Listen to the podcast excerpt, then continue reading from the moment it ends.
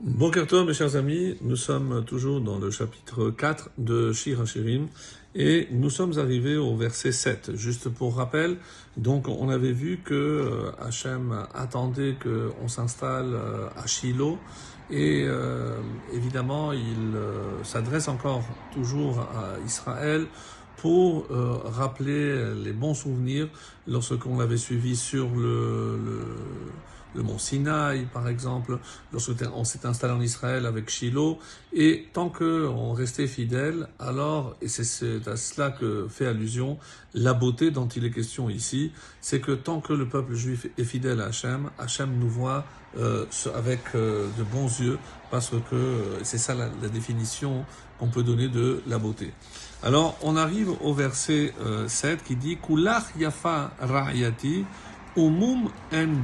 Donc c'est un petit peu ce qu'on est en train de dire. Tu es toute belle, ma compagne, pas une tâche en toi. Et euh, comme avec le commentaire de Rachi, justement parce que lorsqu'on est allé, euh, on est allé au Moria, et là tu seras tout à fait belle, euh, et nul défaut sera en toi. Encore une fois, l'allusion à la fidélité.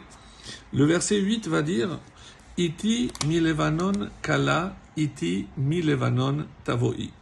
Du Liban avec moi, ô ma fiancée, du Liban avec moi, tavoi, tu viendras. Tashuri merosh amana, euh, du sommet de l'amana, merosh senir vechermon, du sommet du senir et du hermon, tu mais, en autre arayot, des repères de lion, Meharere Nemerim, et euh, ou des monts où sont les panthères, d'après une autre traduction, Nemerim, euh, c'est des léopards. Alors, des panthères ou des léopards, ça change pas grand-chose, mais quel est le sens euh, que l'on peut donner à ce passage?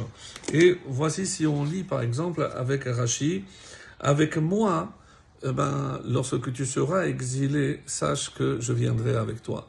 Donc c'est plus moi qui n'aura plus le temple, mais je serai exilé avec toi, au fiancé du temple, et ce jusqu'à que tu reviennes. Donc je vais subir le même sort que toi, comme si la Shekhina, on le sait, est partie au moment où le peuple juif est parti.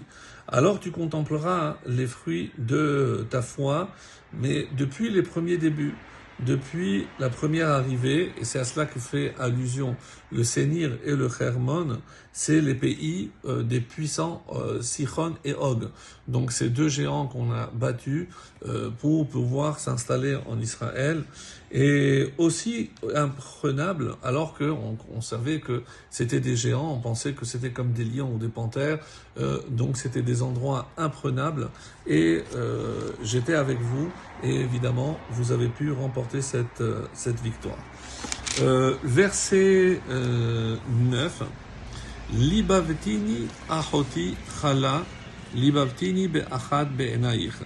Alors, libavtini, alors comme l'explique ici Rashi, machart et libi elaïr. Tu as tiré mon cœur. Donc on va dire, tu as pris mon cœur, hein, ahoti, ma sœur, kala, ma fiancée, libavtini be'achad.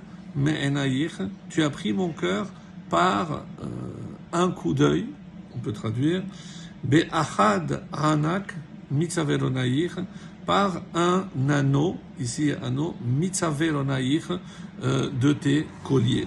Comme le, dira ici l'explication euh, que j'ai de, de Rashi, ça fait partie de ta parure, donc c'est pour ça qu'on a traduit ici par des, euh, colliers. Et comment on va lire avec, avec Rashi? Donc le verset 9, euh, tu as capturé mon cœur, ma sœur, ma fiancée, tu as capturé mon cœur par, ici un seul de tes regards, c'est Rachid explique, euh, une de tes vertus, par un seul de tes préceptes qui te part comme les perles d'un magnifique collier.